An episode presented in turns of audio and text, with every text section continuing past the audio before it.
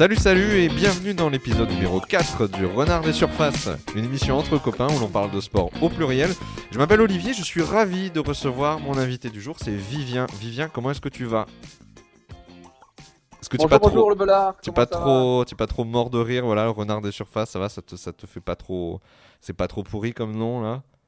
Il fallait bien trouver un nom au bout d'un moment. Ah non non, c'est ton, bon, c'est ton bon surnom et ça, ça caractérise bien le personnage. Il y avait où ça ou vieux renard desséché, donc je pense que renard des surfaces, c'est mieux.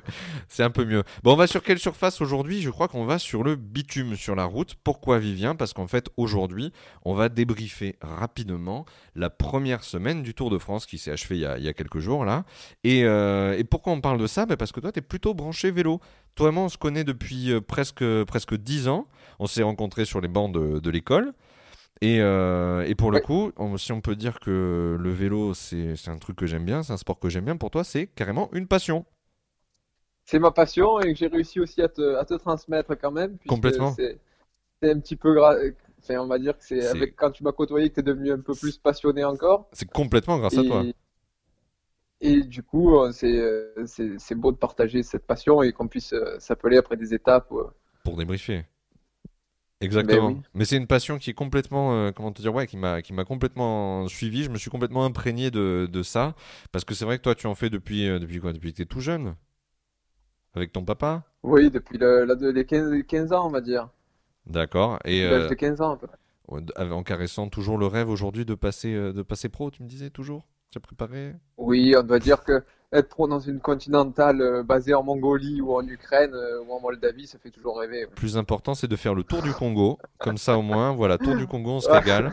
On fait des belles étapes, on voit du pays. Tour du, le tour du Congo, du Togo, euh, un petit tour du Kosovo, tout ça. Oui, on est, on est partant. Hein. Sans oublier le tour de Tanzanie. On remet le cuissard. Le tour de Tanzanie. Ah, le tour. Il y a plein de private jokes, mais bon, c'est normal, on est obligé de se mettre un petit peu dans l'ambiance avant de, de, rentrer dans le vif du sujet. Bah, le vif du sujet, Vivien, justement, c'est ça, c'est cette, euh, cette première semaine bon, qui s'est achevée il y a quelques jours déjà. La deuxième semaine a déjà commencé. Euh, voilà, moi, la question que on je. On est presque à la mi-tour. On est presque à la mi-tour. Il s'est passé déjà pas mal de choses dans cette première semaine, et c'est justement de, ça dont je veux, je veux qu'on parle. Euh, il y, a eu, il y a eu quand même une. On a de la chance parce que le Tour de France, il a lieu aujourd'hui. On peut le regarder à la télé. Euh, C'était pas gagné, euh, quand même, parce qu'on est passé à ça près de, de l'annulation. Ah quand, quand ça nous tombe dessus un peu, là, quand le, le Covid arrive et bouleverse un petit peu, ben, complètement d'ailleurs, le, le, calendrier de, du vélo international, on s'est demandé si on allait pouvoir assister au Tour de France cette année. Ah oui, la saison a été complètement tronquée parce que les courses ont pu reprendre uniquement euh, début août euh, en Italie et en Espagne. Et, donc les, coureurs euh, n'arrivent pas comme d'habitude avec une préparation en faisant le, Dauphiné, puis après le, Tour et d'autres courses avant, bien sûr, de préparation. Et là, cette année, ils ont eu même pas, ils ont eu tout juste un mois de, de, jours de course pour, pour être prêts. Donc ils ont fait ça à l'entraînement avec des stages pour, pouvoir, pour pouvoir être prêts à affronter les trois semaines. Alors dis-moi, il y, a deux écoles parce que moi c'est vrai que j'entendais beaucoup de gens dire ouais, euh, en fait euh, le confinement ça a permis à tout le monde de faire du frais à la limite, de se remettre de blessures pour les gens qui étaient vraiment euh, vraiment fatigués, pour ceux, pour ceux qui avaient été victimes de chutes plus tôt dans la saison. mais mais c'est vrai que les Flandriennes ont sauté. Elles ont été repoussées à, cette fin d'année, en tout cas au début de l'automne. Euh, il y a des courses italiennes, euh, je pense à Tirreno Adriatico qui a été repoussé. Il y a quoi donc? Il y a Milan-San Remo qui s'est qui qui s'est joué, mais beaucoup Déroulé plus au mois d'août. Ouais. C'est ça, voilà. Alors que Milan-San Remo, c'est quand même fin février, début mars. Ah oui, non, la saison, la, la saison n'a rien, rien à voir. rien à voir, c'est complètement inédit. On va avoir le Tour d'Italie euh, dans le mois d'octobre, donc ça n'a rien à voir. Et pareil pour le Tour d'Espagne oui, le, Tour d'Espagne carrément au mois de novembre. Et ensuite, on a le Paris-Roubaix qui est fin octobre, le Liège-Bastogne-Liège, enfin plein de courses vont s'enchaîner. Et ils ont un peu voulu concentrer en gardant les, monuments historiques du vélo, les, faire euh, ouais, pas les sacrifier. cette année. Mais, mais bon, après, au bout d'un moment, euh, avec l'enchaînement des grands tours et autres, les grands coureurs ne pourront pas tout faire. Quoi, donc, ben, c'est sûr qu'il y aura, il y aura des choix parce que ça va, comme tu dis, ça va s'enchaîner très très rapidement. Dis, moi justement, en parlant des, euh, bah, justement des grandes courses, euh, le Tour aujourd'hui, qu'est-ce que tu penses toi de cette première semaine, les forces en présence? Est-ce qu'il y a du spectacle en définitive quand tu, tu prends un, pas de recul et que, et que tu regardes les, les, étapes qui se sont terminées là, qui se sont jouées la semaine dernière? Oui, il y a toujours, il y a toujours du spectacle, mais on va dire que le, le Tour de France c'est souvent aussi la course où il y en a c'est quand même beaucoup prévisible et il n'y a pas beaucoup de, euh, de surprises avec, euh, avec euh, des, des, coups d'éclat ou autre. Donc c'est souvent programmé, il n'y a pas beaucoup d'échappées qui arrivent au bout. Sur les étapes de plat, il n'y en a jamais, ça arrive toujours au sprint. en montagne, on se neutralise souvent et on attend la troisième semaine pour, pour vraiment, vraiment on va dire, exploser et envoyer le, tenter quelque chose du moins. Donc là, il y avait surtout, euh, par rapport aux deux forces en présence, ces deux équipes, euh, Ineos et, Jumbo-Visma. Ouais, on parle des mêmes. Hein. Qui, qui, qui canalisent, euh, qui contrôlent la course, et donc du coup, les autres sont pour l'instant plus suiveurs qu'attaquants. C'est ça, parce que... Pardon, pardon, je t'ai coupé la parole, vas-y, continue. Oui. Non, non, après, j'allais dire juste, dans... ça c'est pour le classement général. Après, il y a des coureurs comme à chaque fois qui, qui nous régalent et c'est qui nous offrent des émotions, comme à la Philippe, qui, qui nous permet de, en dehors du classement général, de faire vivre les, étapes. Bien sûr, mais alors justement, je te coupe l'herbe sous le pied, on va en parler d'Ala Philippe, on va parler des Français, parce qu'il y a quand même, voilà, il se passe quelque chose avec les Français sur cette première semaine. En tout cas, il y a eu des choses qui sont, des belles choses qui se sont passées, d'autres un petit peu plus décevantes, mais on va en parler aussi. Mais justement, tu disais, voilà, les, forces en présence, tout est calculé, tout est réglé, parce qu'il y, a deux, y a deux mastodontes, il y a deux pachydermes qui sont là, qui occupent tout le, tout le terrain, toute la place, qui, sont, qui ont une force de frappe incroyable.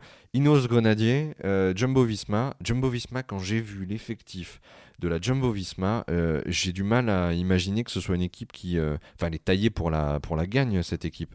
Parce que quand tu regardes le, le, staff de la Jumbo Visma, bon, euh, on, va les, on va les nommer rapidement. Hein. Donc Roglic, maillot jaune actuellement, George Bennett, Janssen, Tom Dumoulin, Robert Hezink, euh, euh, Steve, euh, non, c'est Cus, j'ai oublié son prénom.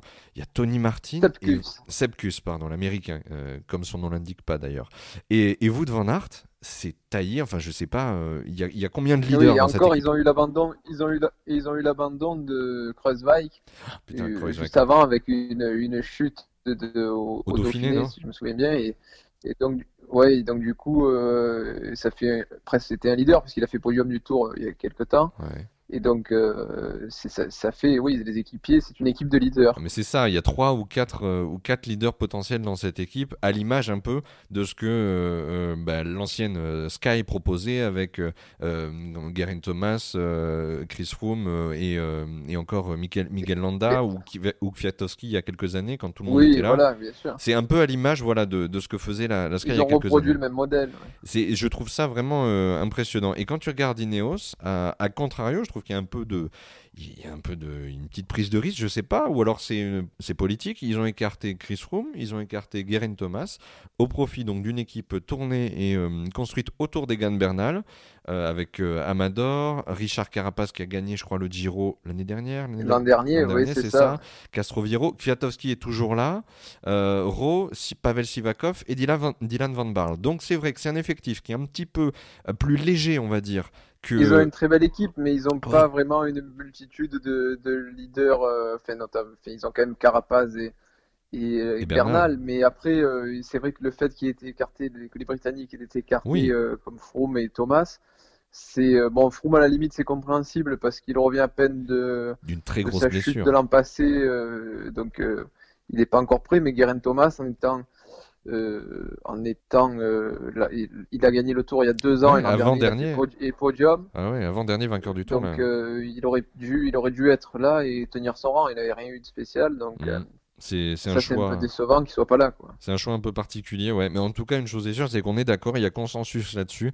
Ces deux équipes, c'est des, des, monstres en fait de, de, puissance et ce sont les deux équipes qui dominent pour l'instant euh, euh, les débats euh, sur la, oui, sur la course. ce, qui, ce, qui, ce qui était un petit peu dommage, c'est qu'on a lu même avant au départ du tour, Thibaut Pinot, qui était encore un favori avant qu'il ait sa, défaillance, il a dit on va faire pendant 15 jours, on va essayer de suivre ces deux équipes et puis après la dernière semaine, on verra ce qu'on pourra faire et, attaquer. Donc ça veut dire que les coureurs sont déjà plus dans un tempérament de suiveur, ils savent qu'ils vont rien, qu'ils vont pas pouvoir peser sur la course pendant 15 jours et ensuite ils vont ils vont tenter en troisième semaine euh, de, de, sortir leur épingle du jeu. Quoi. Ouais, ouais. Ou, aussi, il y a du, du, poker menteur aussi dans ce sport. Regarde, Bernal, euh, il s'est retiré du, euh, du, Dauphiné il y a quelques semaines en disant qu'il était fatigué, qu'il n'était pas au niveau. Roglic, pareil, il s'est retiré du Dauphiné après une chute en te disant que physiquement il n'était pas là. Mais pourtant, aujourd'hui, il porte le maillot jaune. Donc, il y a un petit peu aussi de, de l'esbrouf. Hein, comment te dire, les mecs, ils se, voilà, c'est brouillard de guerre. Ils te disent pas tout. Ils vont pas, ils vont pas dire leur état de forme. C'est ça. On est sur trois semaines. Il faut garder un peu de surprise quand même. Alors justement, on parlait donc des pachydermes. Mais il y a aussi, en première semaine, un bilan très positif à faire euh, pour les Français. On va essayer de rester positif malgré tout parce qu'il y a quand même vachement de belles choses à dire. Euh, il y en a pas mal qui ont brillé là où on les attendait pas. Donc il y a Alaphilippe déjà qui gagne une étape. A priori, la deuxième étape, elle était pour lui. Tout le monde se, se, prenait à dire que voilà, cette, cette étape à Nice, elle était pour lui. Il est allé la chercher. Euh, Benoît Cosnefroy de G2R La Mondiale qui ah, tient le maillot à poids. Et ça depuis le tout début du, de, de, la première semaine. Et aujourd'hui encore, là, on est, euh, on est, on est jeudi en deuxième semaine et il est toujours maillot à poids. Donc euh, il fait un super travail. Jérôme Cousin, donc euh, Total Direct Energy, qui a été régulièrement échappé pendant cette première semaine, au moins, euh, au moins deux étapes. je crois qu'il a fait, comment te dire, je crois qu'il a fait super combatif du jour sur. Oui, il a eu, il a fait, il a accumulé les, kilomètres en, baroudeur. C'est ça. Alors malheureusement, sans, pas de succès à la fin, hein. mais, mais en tout cas, il s'est joliment montré. Nance Peters pour AG2R la mondiale là aussi qui gagne à Loudanvielle. Euh, Romain Bardet qui fait quatrième du général en cette fin de semaine. Et surtout, la grande surprise, c'est euh, Guillaume Martin, Cofidis. Oui, bah oui, bah, ça fait quand même plusieurs années qu'il est régulier. Hein. Ça fait euh, dans les quatre dernières années, il a à chaque fois eu une progression en classement général. Et là, il arrive à, 26 ou 26, 27 ans et il arrive à l'éclosion. Donc, il, est en confiance dans l'équipe. Il a une, belle équipe autour de lui aussi avec des bons encadrements.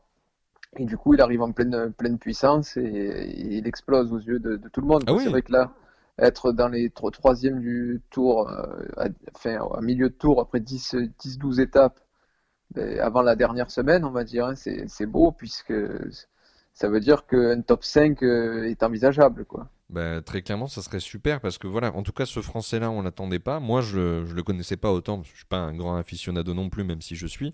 Mais, euh, mais voilà, je m'attendais pas à Guillaume Martin. Euh, Romain Bardet, pareil, euh, on l'a laissé tranquille. il, était, il avait une couverture médiatique moins importante là ces derniers temps. C'est sa dernière année chez AG2R La Mondiale parce qu'après, il part dans quelle équipe, cher Vivien?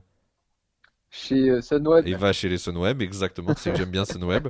Mais euh, et donc du coup, voilà, il va, il va rejoindre euh, John. Il va rejoindre. Et non, John, il est parti. Il, John... est plus, il est plus à la... John, il est plus, il est plus à Sunweb et puis il s'est fait mal dès la première étape, donc il, il, est déjà plus là. Mais, mais ouais, Bardet, donc, pardon, vas-y. Bardet, oui, ce qu'il faut dire, c'est qu'il n'était pas prévu aussi au Tour cette année. Il devait faire le, le Tour ah d'Italie. Et euh, il est revenu au tour puisque par rapport à cette saison qui était tronquée et, que, par rapport au sponsor, il se devait d'avoir cette visibilité-là. D'être présent sur une grande course. Voilà, mais normalement, il ne devait pas faire le, il devait pas faire le, tour le Tour de France, il devait faire le Tour d'Italie. C'était plutôt la Tour qui devait euh, euh, être, être, leader sur, sur le Tour. Ok. Ben, moi, je voulais dire, à contrario aussi des, bonnes performances des Français dont on vient de parler, il y a encore la, tuile pour, pour Thibaut Pinot qui craque en, première semaine. Alors, c'est moche parce que chute en première étape à Nice. Euh, à 3 km de l'arrivée, euh, ça ressemble vraiment, c'est le worst case scénario, c'est vraiment le, le, pire truc qui peut arriver. Tu tombes. c'est tous, les, tous les aléas du, du, vélo qui font que que ben, on peut jamais être sûr de rien et qu'on peut tout programmer. Ils peuvent s'entraîner malheureusement pendant des semaines avant, avoir une super forme et sur une chute. Euh, ah mais ben, Vivien, moi je suis d'accord avec toi. On, on, peut rien programmer, mais regarde l'année dernière en, 2019, euh, quand ils prennent un coup de bordure et qu'ils se, ils se, ils se bloquent dans un rond-point euh, et qu'ils perdent 1 minute 30 en, deuxième semaine, en début de deuxième semaine ou, en toute fin de ouais, première. ça c'était plus, c'était plus une erreur, ça on va ouais, mais c'était une erreur, qui, l'élimine. Tout le monde à ce moment-là se dit c'est fini. Chuter est toujours une erreur, mais parfois on peut pas faire. Euh, c'est comme ça, on peut pas faire autrement. Après, sachant qu'il y a la règle des 3 km, c'est vrai que c'est toujours étonnant. Tu la rappelles cette règle des 3 km Oui, c'est dans les, dans les étapes de plat, euh, à 3 km de l'arrivée, on neutralise les temps du général mhm. pour que les leaders n'aillent pas frotter à l'avant du, peloton. Prendre des et risques. Laisse et, laisse les sprinteurs euh, jouer l'étape. Malheureusement, on voit de plus en plus de, de leaders qui, font, qui vont devant quand même et qui prennent des risques, alors que bon, il pourrait être en retrait à l'arrière. Oui, parce que la règle est là pour ça. La règle est là justement pour protéger. Et éviter ça. Donc c'est vrai que c'est un petit peu c'est peut-être qu'ils devraient la mettre un petit peu avant, même cette règle au final, puisqu'on sait qu'ils vont pas se faire larguer euh, à 5 ou 6 km de l'arrivée, il y aura rien de spécial, ils arriveront tous dans le même temps. Et pour les leaders, peut-être qu'ils devraient, euh, pour éviter ça, ben, encore leur prolonger cette règle, mais bon. Donc après, normalement, la course, c'est la course. Après, normalement, se termine uniquement quand la ligne est franchie. Donc, ah si on est un puriste, on va dire qu'il ne devrait même pas y avoir cette règle, mais bon. Ouais, c'est pour éviter, mais comme tu dis, c'est pour la sécurité aussi, c'est pour éviter que ça frotte trop. Euh, du coup, est-ce qu'il est trop tôt pour, euh, pour dire que c'est fini pour, pour Pinot pour cette année? Euh, C'est encore une désillusion, on est vraiment sûr de ça Il peut pas revenir, il peut pas y avoir un regain comme il y avait eu l'année dernière dans le Tour Malais ou au, Tour de, comment te dire, sur, sur son contre-la-montre où il fait un super temps, où il finit quatrième ou cinquième de l'étape? Ouais, il peut peut-être. Après, on ne sait pas sa condition physique et comment, comment il se sent. C'est vrai qu'il a mal au dos. Il, a mal au dos. Mentalement, il, mentalement, il est très touché aussi. Mais il, va avoir, il peut avoir l'orgueil d'aller de, chercher une étape. Ça, s'il en a la force et qu'il peut le faire, et, il va tenter. Après, euh, là, au niveau du, du, du, Tour de France et de repartir, sur, une programme, sur un programme l'année prochaine uniquement basé sur le tour et pour le général, je pense que ça, il va, il va l'abandonner pendant un petit moment parce qu'il arrive à 30 ans et, et au final, ben, il a toujours un problème sur les grands tours pour le classement général. Il, a eu, il avait dit d'ailleurs que sa plus grande euh, désillusion, ça avait été le podium du Giro qui lui était parti, qui lui était, qui lui avait échappé. Mais oui, mais parce qu'il avait euh, abandonné à deux jours de la fin. La veille, euh, ouais, voilà, la veille de, de l'arrivée.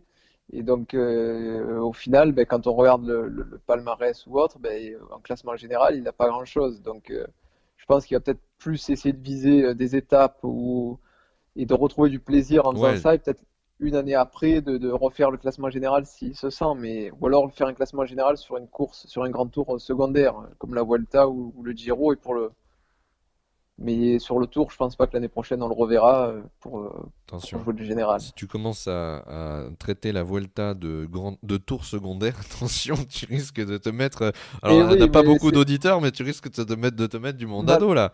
Malheureusement, le Giro est le, dans les hiérarchies cyclistes et l'importance que l'on donne, ce sont des tours secondaires, mais pourtant ils sont, ils sont parfois même plus beaux que le, Tour de France. Mais, tu m'as, mais les intérêts économiques les intérêts économiques sont, sur le tour. Quoi. C'est là où ils sauvent, c'est là où ils font leur saison. Donc. Euh. C'est la plus grande course cycliste au monde, la plus, la course la plus médiatisée. C'est, c'est, quelque part, on, a de la chance d'être, d'être au centre de, de tout ça. Non, non, mais euh, je, je, suis d'accord. Ouais, Pinot, c'est, c'est triste de, de, voir que ça aboutit pas. Euh, c'est. Ouais, c'est, on est triste pour lui. À c'est ça, parce qu'il est attachant, il est attachant. Il a, il parle. J'écoute en interview encore. Il a un accent franc-comtois, ça me fait mourir de rire. On dirait qu'il vient de la campagne et tout. C'est, c'est excellent. Tu sens, c'est un gars qui euh, il, vit pour ça, quoi. Depuis, depuis tout gamin, il vit pour ça, il vit pour être sur le vélo. Et pourtant, il s'était, comment te dire, je sais pas si tu te souviens, il y a quelques années, justement, il jouait beaucoup, il roulait beaucoup le Giro pour pas aller sur le tour exprès pour se préparer parce qu'il voulait se préserver, se dire que le tour il, reviendrait quand il se sentirait capable ou parce qu'il était trop déçu d'avoir d'avoir déjà échoué quoi. Donc tu sens quand même que le gars veut il, veut y revenir, il a une putain de, de, combativité, euh, une mentalité ah de, champion quoi. Euh, c'est un des coureurs. Je veux dire, on n'en a pas, on a pas 36 000 euh, depuis. On a eu, on a eu Bardet, euh, Pinot et maintenant un peu Guillaume Martin qui peuvent gagner le tour. Quoi. Donc il fait partie en français. Ça fait depuis 35 ans que, après Hino qu'on attend. Donc c'est une pression énorme. Dis-moi. Donc là, c'est forcément, forcément, il, il se sent. rapporter peut-être un peu aussi. Comment? C'est lourd à porter peut-être un peu. Tu dis oui, pression de la pression et ah ben oui bien sûr. Et donc du coup c'est quand même euh, voilà il va essayer de. Je pense qu'il peut-être une année il va faire une année l'impasse et après il va réessayer parce qu'à 32 ans il arrivera toujours, il sera toujours euh, au top euh, physiquement et il va peut-être réessayer à ce moment-là et ça, marchera peut-être. Dis-moi, on est d'accord que à la Philippe, malgré le fait qu'il soit le petit chouchou des, des médias et euh, le petit chouchou des, Français aussi, hein, parce qu'il est, il est quand même très bien placé euh, dans les cœurs. Euh, l'année dernière, les belles épopées en jaune, déjà une étape glanée dès, la deuxième, dès le deuxième jour. on est d'accord qu'à la Philippe, il est trop seul chez la De Quick Step pour faire quoi que ce soit dans ce tour, à part du baroud, à part du panache sur des étapes. C'est son, c'est son rôle, c'est son rôle d'être baroudeur et puncher, et c'est grâce à ça qu'il fait qu'il est tant aimé parce qu'il provoque des émotions, alors que finalement les autres coureurs euh, qui visent le classement général et qui essayent juste de suivre, ben, ça, ça provoque pas d'émotion, alors que lui, par ses, par ses attaques, c'est fantastique. il met les, mains au creux du centre et il ah. s'en va. On, dirait Pantani ou Van Den Broek, euh, deux belles chaudières de l'époque qui nous plaisaient. Quoi. Mais euh, non, non, ça c'est super. Après, je trouve regrettable. Et, en Italie, j'étais en Italie à ce moment-là, ils se sont un petit peu foutus de nous. Euh, qu'on enlève le maillot jaune pour un Français en plein Tour de France euh, pour une pénalité euh, un petit peu récrac, bon, euh, on s'est un peu fou, se foutait un peu de notre gueule, quoi, parce qu'en Italie, ça serait jamais arrivé. Bien sûr. On enlève le, maillot rose à un Italien. Bah, bah ce qui s'est passé. Pour, pour, un truc si, si bête, quoi. Juste pour resituer, c'est simplement que le, le jour où Philippe perd son maillot jaune, justement, c'est parce que il ramasse un, il prend un bidon de la part d'un équipier sur le bord de la route qui lui donne un bidon, mais euh, à, je crois, 17 km de l'arrivée. Alors que c'est interdit à 20. Interdit. à, partir, de... à partir des 20 km, quand on rentre dans les 20 derniers kilomètres avant une arrivée, euh, on ne peut plus prendre de ravitaillement euh, de la part de son équipe. Donc du coup, malheureusement, il a été pénalisé, combien de secondes, je ne sais pas, mais une pénalité 20, secondes. 20 secondes. super, 20 secondes qui, du coup, ben, on fait passer, on fait changer le maillot jaune d'épaule. C'est retrouvé sur les épaules de Simon Yates. Donc c'est vrai que c'est vraiment, peut-être. Euh, oui, c'est c'est vraiment euh, un petit peu nul de, je trouve, euh, de gâcher un peu la fête comme ça et de voir jusqu'où il aurait pu se battre avec ce maillot, sachant qu'après il a voulu montrer qu'il était là et qu'il a fait des places encore dans les étapes suivantes, quoi, même en haut, même en haut des, des cols. Donc c'est vrai qu'il était bien parti et ça, a un peu cassé la dynamique, moi je trouve. Mais bon. Ouais, non, mais ensuite ça fait partie. C'est les commissaires de course restent, comment te dire, on voit qu'ils sont indépendants. Il n'y a pas de favoritisme. Si si on avait fait ça, si on avait, comment te dire euh, pas sanctionné à la Philippe, peut-être que à contrario, tu dis les Italiens euh, se sont moqués de nous, mais peut-être qu'à contrario, on nous aurait euh, critiqué aussi pour un manque d'impartialité. Je sais pas. Hein. La règle, c'est la même pour tout le monde. Donc même si c'est un peu dur, c'est ah. c'est la quick step qui doit faire qui doit faire attention. Après, ce sont pas des, des règles. Enfin, c'est un peu des règles absurdes puisque ça n'a pas vraiment d'intérêt. Honnêtement, prends-nous pas un bidon dans les 20 derniers kilomètres. À l'allure où il roule, il reste il reste même pas une demi-heure de course. Hmm. Euh, bon, ça, ah, leur changera. Je suis d'accord avec toi sur, euh, sur, euh, sur le fond, c'est enfin sur la forme, c'est c'est voilà, ça change ça change rien au problème quoi. Ça change rien au problème. En tout cas, voilà, ce qui est sûr, c'est que le maillot il, a sauté malheureusement à ce à ce moment-là. Ben moi, j'allais te dire à part donc les gros dont on a discuté tout à l'heure, on a fait déjà un petit peu état de la FDJ qui va peut-être se positionner en mode en mode panache pour aller gagner des étapes. Euh, en se désintéressant du général en deuxième ou en troisième semaine. Euh, Bardet, euh, je, t'avoue que j'ai du mal à y croire parce que en fait, il, vient, on a l'impression qu'il vient de très loin, mais comme il est resté tranquille pour l'instant, que personne l'a embêté, qu'il a fait une belle première semaine, je sais pas ce que ça peut donner après. Ah oui, oui, il peut, il peut, suivre, il peut, il peut essayer. Il aura justement, il s'est mis moins, il n'avait pas prévu de faire le tour, donc il a moins de pression. Ouais. Et ça peut, ça peut marcher comme ça. L'an dernier, euh, si je me trompe pas, c'est lui qui a fait le maillot à poids. Ouais, complètement. Euh, oui, il finit maillot à poids complètement. Puisqu'il avait, il avait eu la désillusion du général et au final, il s'était, euh, trouvé l'objectif du maillot à poids. Il avait donc. ça avait été la consolante. Il avait, quand même réussi. Oui, voilà, il avait Mais quand même une jolie consolante. Mais là, cette année, ben, finalement, il est reparti sur le général et il peut il peut peut-être arriver à faire pareil, un podium au top 5, quoi. Ça serait, ça serait beau. Alors dis-moi, on a parlé de, de Bardet, mais toi, est-ce que tu as. Alors, j'allais te dire, je connais peut-être la réponse et du coup, euh, ça gâche un peu la, question. Mais est-ce que tu as un coureur fétiche sur ce tour? Euh, Peut-être un, Italien? Est-ce qu'il en reste un Italien là? Oula, Fabio Aru avait. Il n'y a, a, plus grand monde euh, en italien. Il y a Caruso uniquement pour un peu le général, mais bon c'est pas c'est pas c'est pas lui qui va faire il va faire une top 10 ou top 15 et ça serait beau. Non en italien on n'a pas on n'a pas grand monde. Il y avait un peu un sprinter Nizzolo ou Viviani. Euh, Arou abandonné Formolo aussi je n'est pas là oui il est euh, il est avec son euh, frère sur une autre course donc là il n'y a pas il y a pas grand monde euh, moi après un coureur favori bon c'est J'en ai un pour toi là, j'en ai un pour toi, j'attends de voir si tu le si tu l'appelles. Vas-y tu, vas me dire, ah, toi tu penses à Valverde, certainement. Non, j'avais pas pensé à ah. Valverde. on a vu qu'il était cramé. tu vas penser, oui, Valverde, il est maintenant, il a, deux fois 20 ans. Hein, ouais. Et euh, à Sagan, je sais pas. Non, moi je pense à Pogachar, pas loin. ah, Pogachar, oui, bien sûr. Ah, ben, Pogachar d'ailleurs, c'est celui, euh, c'est pour encore une fois pour en revenir juste au côté italien. En Italie, c'est le pour eux leur révélation, c'est leur révélation et ils pensent que les trois favoris ce sont Bernal, Roglic et Pogacar. Et eh Pogacar. Eh Mais il est, il est, il est quand même impressionnant parce qu'il est, on a l'impression qu'il est partout. Et, euh, et, son équipe, euh, au final, je sais plus s'il reste, s'il reste grand monde. Est-ce qu'elle est rutilante, son équipe? Est-ce qu'il y a des grands noms? Alors, il y avait euh, Fabio Aru. je sais qu'il y a Alexander Christophe, mais c'est un sprinter et il va pas lui être d'une grande utilité. Non, je, je, sais, je sais pas. Non, il devait avoir Formolo également, mais il a abandonné, je crois aussi. Donc. Ah euh, il doit plus rester grand monde, mais bon, euh, en même temps, les, autres équipes font le travail pour lui, donc il n'a pas besoin. Les autres, il a qu'à suivre et après. C'est pas faux, c'est ce qu'il fait déjà. Et à, attaquer au bon moment euh, ensuite. Donc s'il arrive à suivre le rythme, c'est une course avec ses trains maintenant qui font qu'il il faut suivre et après arriver encore à, à pouvoir accélérer. On n'a pas besoin de, on n'a pas besoin d'avoir chacun des coureurs avoir une équipe aussi forte que les, deux forces en présence. Ah, D'ailleurs, on a vu que la Philippe, avec un seul équipier à chaque fois qui lui a fait un petit peu le tempo, il a réussi à partir après. C'est vrai. Il hein. a fait péter le peloton, il n'avait qu'un à chaque fois. Ce que j'allais te dire, à la Philippe, il est vraiment tout seul presque, parce que, parce que voilà, il n'y a, y a, y a, pas beaucoup d'options quand même chez de Quick Quickstep euh, pour, pour le soutenir. Ouais, non, Pogachar, il reste donc David Delacruz, Marcato, Yann Polanc et Alexander Christophe, voilà, qui lui. Euh, ouais, Polanc et Delacruz, c'était, ce sont des bons, des bons coureurs, mais bon, ils sont un peu plus en retrait que, que d'autres années parfois. Et puis Pogachar, il a a priori beaucoup de talent et il est capable. Ah, mais Pogachar, il a fait, il a fait podium l'an dernier euh, au, Tour d'Espagne. Il a gagné des étapes à la Volta, non? Oui, il a gagné deux, étapes, non, je crois. Et puis il a gagné deux ans, il y a deux ans, en 2018, le Tour de l'Avenir. Donc euh, c'est. C'est une valeur montante du cyclisme moderne. Hein. Ouais. non, mais il est impressionnant. Franchement, il est impressionnant.